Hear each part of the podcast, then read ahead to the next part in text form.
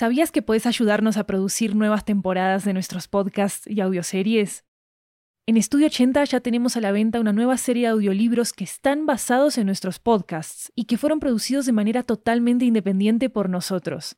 Tenemos audiolibros de muchos géneros, comedia romántica, terror, crímenes reales, comunicación y lingüística, comida, estilo de vida, historias de migración y mucho más. Varios de ellos están disponibles en español, inglés, italiano y francés. Conoce nuestro catálogo en 80estudio.com, diagonal audiobooks, y encontrá los títulos en libro.fm, Apple Books, Google Play, Storytel, BookBeat y en tu aplicación de audiolibros favorita. Muchas gracias por tu apoyo.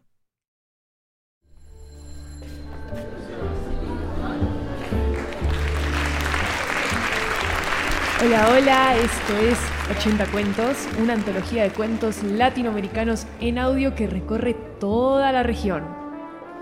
Yo soy Maru Lombardo, la anfitriona de este programa, y esta historia nos llega desde Washington, D.C., de Estados Unidos. Es una historia sobre el duelo y las puertas que se abren para enfrentarlo. Acá va La Mariposa, escrito y producido por Andrea Arzaba.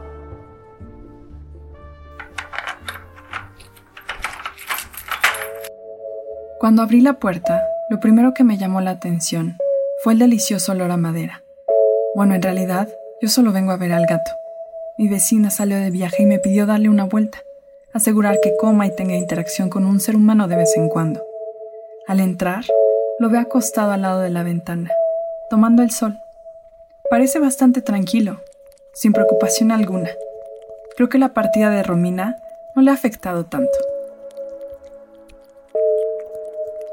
A pesar de que van dos semanas desde que Romina se fue, todo en la casa se ve acogedor, sin rastro de polvo, y ese olor a bosque, a cedros y pinos parece como si los tuviera en las narices.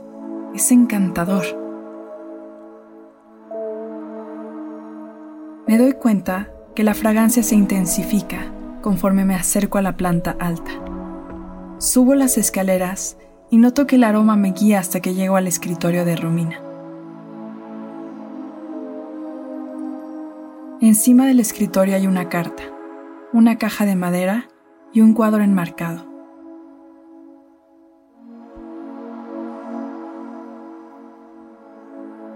El olor proviene de ahí, del cuadro. La pieza de arte es de tamaño mediano. La tomo en mis manos sobre el lienzo veo retratada una mariposa blanca. Paso la punta de los dedos por el canvas y siento cómo resaltan las texturas de los óleos. Las alas tienen toques de color dorado en las puntas y detrás un bosque frondoso, con distintos tonos de verde.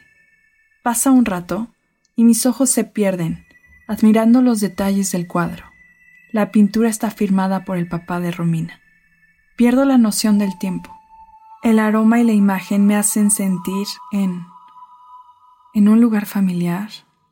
Me siento cómoda. Me siento en casa. Dejo el cuadro en su lugar y entonces veo la carta. Y tiene mi nombre en el costado. Para Alejandra. ¿Debo abrirla? ¿Debo leerla? ¿Será para mí o será para otra persona que se llame Alejandra? Robina insistió que debería de ser yo la que iba a ver al gato, por lo que asumo que es para mí. Me siento en la silla de madera que está cerca del escritorio y saco la carta del sobre. Comienzo a leer. Ale, me da tanto gusto que hayas encontrado esta carta.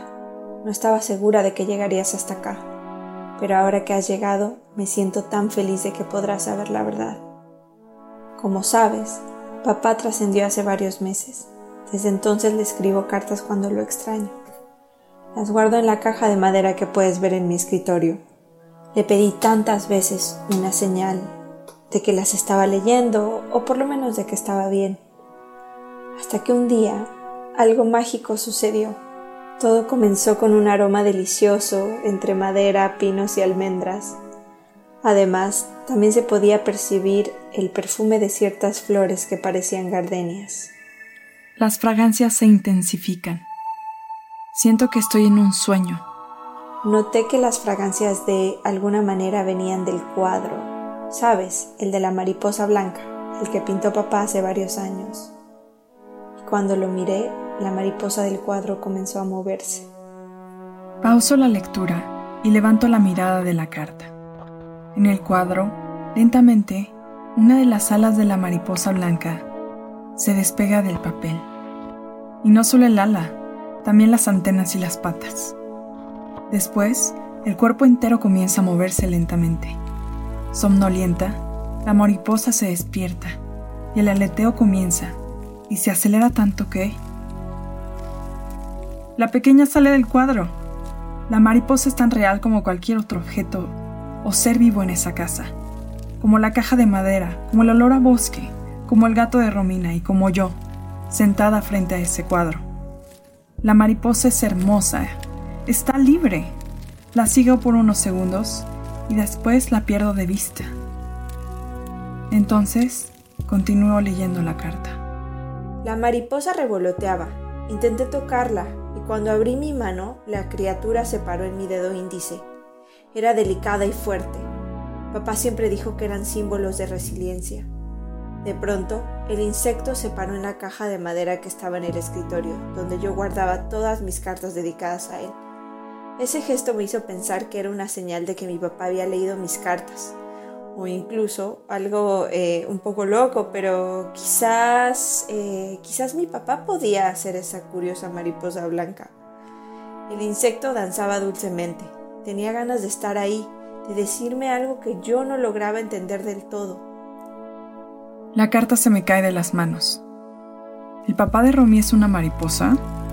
Parece una broma de mal gusto todo lo que está pasando.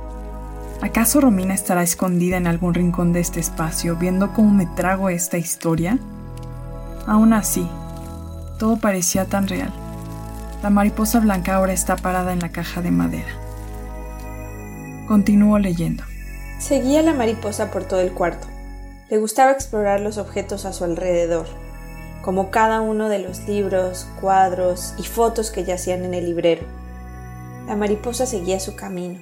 Después fue al balcón, desde donde se podía ver el jardín trasero de la casa. Y de la nada, inexplicablemente, el cuarto se desvaneció y lo reemplazó un bosque frondoso, lleno de árboles y flores de un sinfín de colores. El bosque era idéntico al del cuadro que había pintado papá. El aroma ahora era no solo de gardenias, sino también de madres selvas y de rosas. El viento me abrazaba, los árboles estaban en todos lados, podía tocar las hojas con la punta de mis dedos. Me animé a seguir a la traviesa mariposa, quien me llevó a recorrer aquellos caminos verdes, vivos, hasta que voló tan rápido que la perdí de vista. Cuando la mariposa me dejó, a lo lejos vi la silueta de un hombre. Conforme se iba acercando lo reconocí. Era mi papá. Tenía su boina y su abrigo marrón de siempre, sus lentes de pasta gruesa y detrás sus ojos oscuros y dulces. Como de costumbre, traía en sus manos su libreta, sus lápices y sus acuarelas. Él continuó caminando hacia mí hasta llegar a mi lado. Papá me abrazó como cuando era niña. ¿Cuánto tiempo esperé este abrazo? No quería que acabara. Después nos saludamos. No entendía muy bien qué pasaba, pero no importaba. Caminamos un rato entre los senderos de aquel hermoso paisaje. Fue entonces que me expresó que había leído todas las cartas que le he escrito, que siempre están a mi lado. Ale, te escribo esta carta porque quiero pasar más tiempo en este hermoso bosque. Este es el destino del viaje, Sé lo que debes de estarte preguntando, que si quiero regresar. No lo he pensado aún. No sé cuándo, quizás alguno de estos días. Solo puedo decirte ahora que la vida tiene color, todo tiene más sentido. Veo a mi papá más seguido, él está bien, me siento feliz por verle, él se siente feliz por verme. Y es todo lo que sé por ahora. Pero hay algo que también quiero preguntarte, y es que si llegaste hasta acá, es porque también debes de estarte haciendo la misma pregunta. Ale, ¿te animas a venir conmigo? ¿Te animas a dejarlo todo e intentar pasar al cuadro.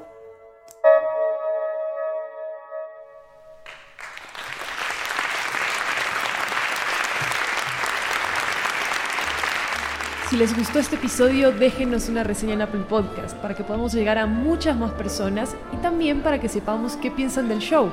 Toda retroalimentación es súper bienvenida, así que no olviden que nos la pueden escribir en nuestras redes sociales, arroba 80podcasts con ese al final. También les cuento que hay una versión en inglés en este mismo podcast de este episodio, por si lo quieren escuchar, se llama The Butterfly. Este episodio fue escrito y producido por Andrea Arzaba. Ella es mexicana y vive en Washington, D.C., Estados Unidos. Andrea ha hecho coberturas periodísticas desde África, Europa, Medio Oriente y Latinoamérica. Y también interpretó la voz de Romina. La voz de Alejandra fue interpretada por Stephanie González. La música y el diseño sonoro de este episodio son de Jeremías Juárez, nuestro asistente de producción de 80 cuentos desde Buenos Aires, Argentina. Pueden consultar transcripciones de nuestros episodios en 80estudio.com, diagonal 80-cuentos. Yo soy Maru Lombardo, esto es 80 Cuentos. Gracias por venir y muchas, muchas gracias por escuchar.